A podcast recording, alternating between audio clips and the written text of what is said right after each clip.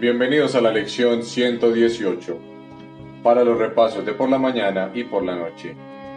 105. Mías son la paz y la dicha de Dios. Hoy aceptaré la paz y la dicha de Dios en grato intercambio por todos los sustitutos de la felicidad y de la paz que yo mismo inventé. 106. Déjame aquietarme y escuchar la verdad que mi débil voz se acalle para así poder oír la poderosa voz de la verdad misma, asegurarme que soy el perfecto Hijo de Dios. A la hora en punto, mías son la paz y la dicha de Dios. Media hora más tarde, déjame aquietarme y escuchar la verdad. Nos vemos en la próxima lección.